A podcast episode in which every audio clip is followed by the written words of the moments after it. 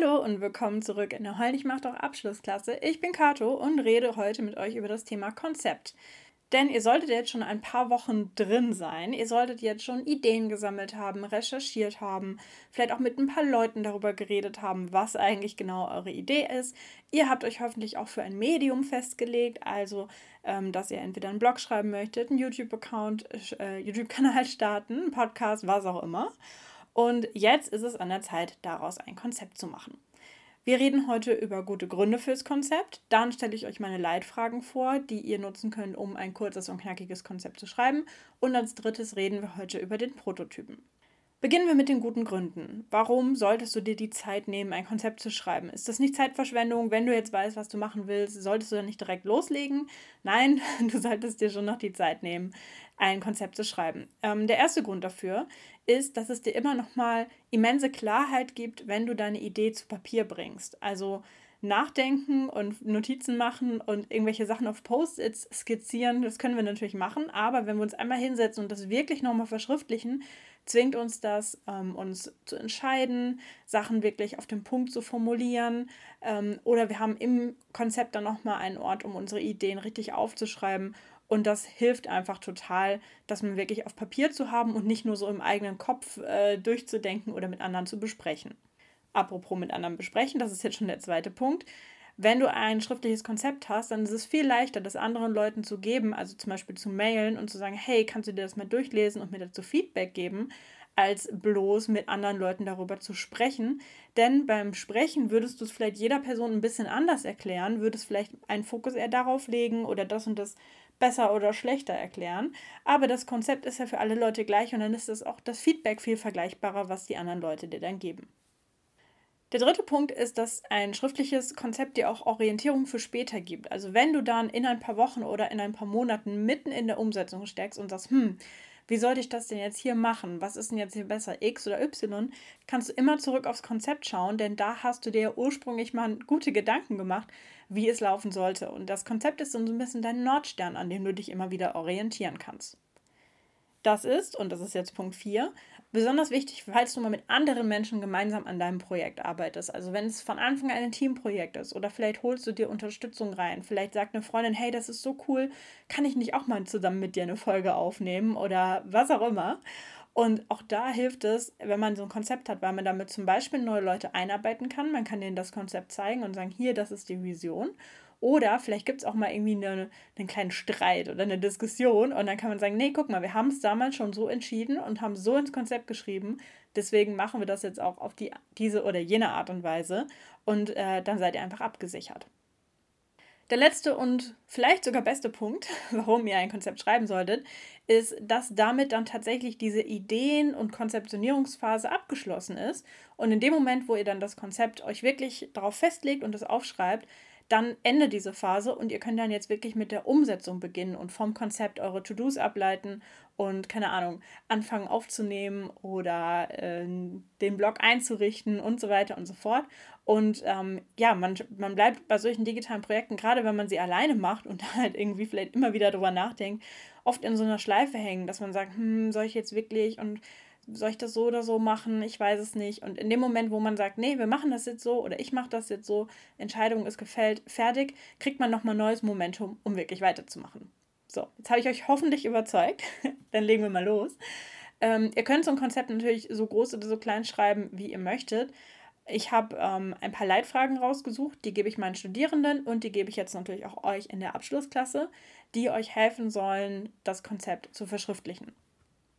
Und zwar besteht es aus vier groben Bereichen, diese Leitfragen. Und die erste ist die Frage wer, die zweite ist, der, ist die Frage warum, die dritte ist die Frage wozu und die letzte Frage ist die Frage nach dem was. Und wir beginnen mal mit der ersten Frage nach dem Wer. Und da geht es jetzt erstmal um dich. Wer bist du in deiner Rolle als Blogger oder Bloggerin, äh, Content Creator, wie auch immer du dich identifizierst? Und die Frage nach deiner Zielgruppe. Also wer soll dann den Blog lesen, den Podcast hören, den Account angucken, den, die YouTube-Videos angucken und so weiter. Was sind das für Leute, die, die sich dafür interessieren könnten und ähm, wofür ja, begeistern die sich oder was für Fragen haben die oder was würden die gerne gucken? Also diese beiden Ebenen. Einmal die Frage, wer bist du in deiner Rolle und dann die Frage, wer sind die Leute, die sich das angucken sollen, was interessiert die und so weiter. Die zweite Frage nach dem Warum. Da beginnen wir erstmal mit, dem, mit der Idee zu deinem Projekt. Also es gab sicher irgendeinen Anlass, irgendeinen Moment, wo du gesagt hast, hey, ich habe eine Idee. Vielleicht war es ein Gespräch, vielleicht hast du dich über irgendwas geärgert, vielleicht hast du dich über irgendwas gefreut und hast gesagt, hey, das wäre doch cool, wenn es davon mehr geben würde. Oder kann doch nicht sein, dass es keinen Podcast gibt, wo über das und das Thema gesprochen wird. Tja, dann muss ich das halt selber machen.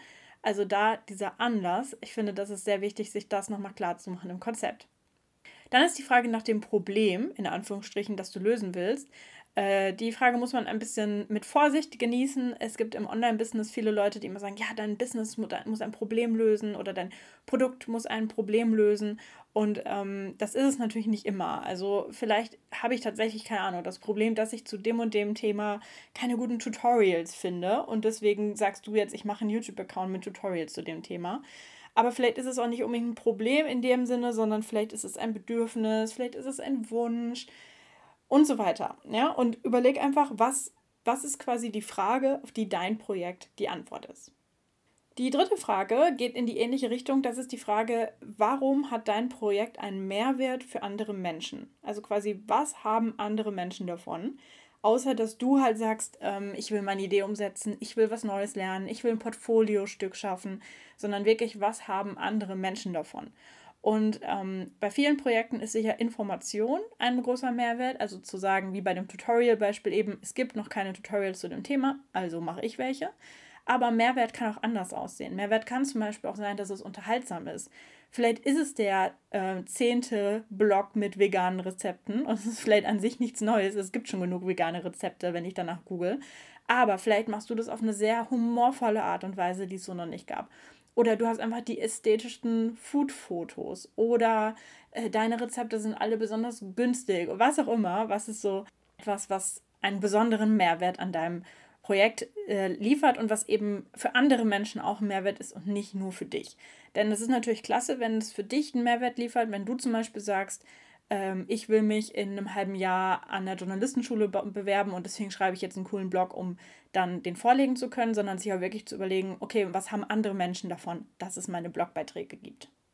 Die dritte Frage ist die Frage nach dem Wozu. Und bei dem Warum, da geht es so ein bisschen in die Vergangenheit, also dass man zum Beispiel sagt, ich habe mich darüber geärgert, dass es dieses und jenes nicht gibt, deswegen mache ich das jetzt. Und beim Wozu, da geht es jetzt um die Zukunft. Und da ist erstmal die Frage, was ist dein Ziel mit dem Projekt? Und die Frage nach dem Ziel, da könnte man quasi eine ganz andere Podcast-Folge drüber machen, wo man über Ziele redet. In dem Kontext könnt ihr euch auch gerne die Podcast-Folge von vor zwei oder drei Wochen ähm, anhören. Da geht es um Selbstorganisation und Produktivitätsmethoden und so weiter. Da haben wir auch schon ein bisschen über Ziele gesprochen. Ähm, also da gibt es tausend Wege, Smart und Co., wie man Ziele formulieren kann. Aber so ganz grob überleg mal, was ist dein Ziel, was ist deine Vision, auf die du hinarbeitest. Und ähm, die andere Frage aus dem Wozu-Bereich ist die Frage nach den Meilensteinen. Und zwar ähm, finde ich das, oder ich glaube, manchmal setzt man sich sehr, sehr große Ziele, was bestimmt auch gut ist, wenn sie dich motivieren. Und dann hat man aber irgendwie das Gefühl, boah, ich komme diesem Ziel gar nicht näher. Weil das Ziel dann ist, keine Ahnung, 10.000 Abonnenten zu haben oder so. Und man kommt dem halt nur so langsam näher, dass man denkt, boah, das geht gar nicht vorwärts.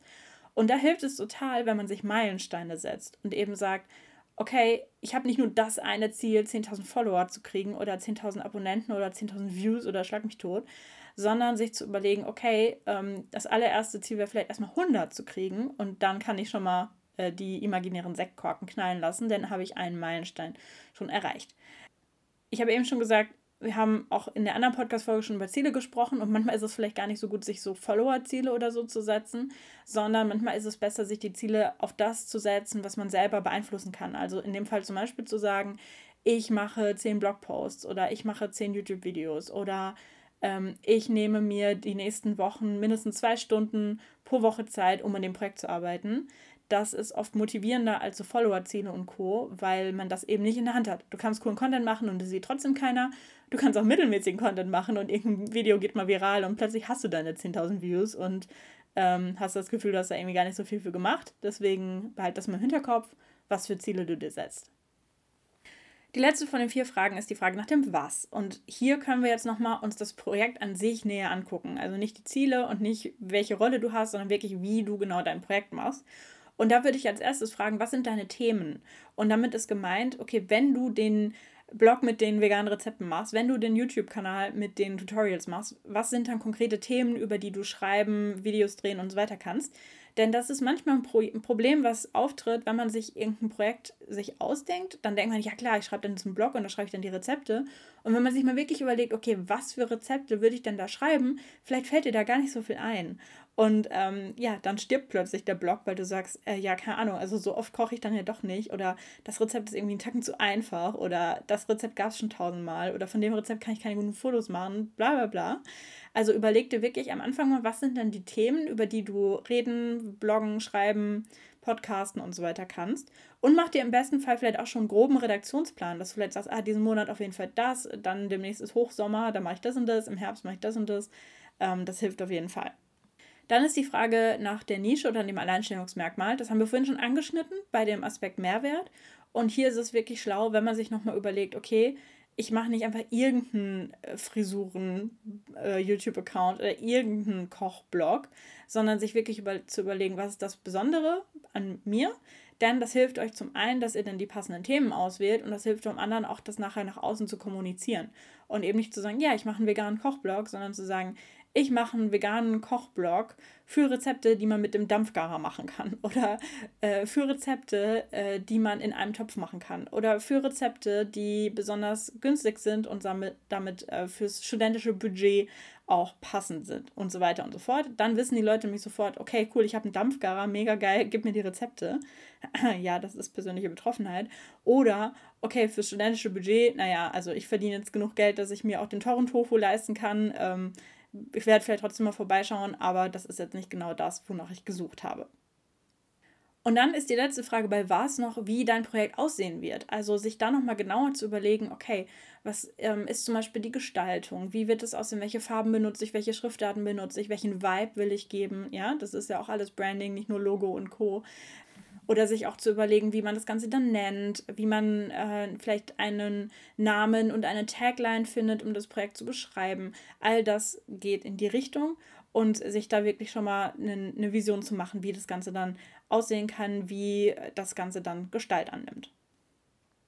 Was ebenfalls hilft, um sich zu überlegen, wie das dann Ganze aussehen könnte, ist, sich einen Prototypen zu machen. Das ist jetzt das dritte Thema in dieser Podcast-Folge. Und ein Prototyp ist quasi ein, ähm, ein Entwurf, eine Skizze, irgendwas, wo man sagt, okay, so ähnlich könnte der Blogpost dann aussehen oder so ähnlich könnte der Instagram-Post dann aussehen oder so ähnlich könnte diese Podcast-Folge dann gestaltet werden. Und das muss dann nicht später veröffentlicht werden, das kann jetzt erstmal nur wie so eine Art Test sein. Und es sollte eben, ähm, ja, du solltest das mal ausprobieren, um zu gucken, okay, klappt das so, wie ich mir das vorstelle? Kriege ich das hin, in meiner Küche gut zu filmen? äh, macht es mir Spaß, das zu schreiben und so weiter und so fort.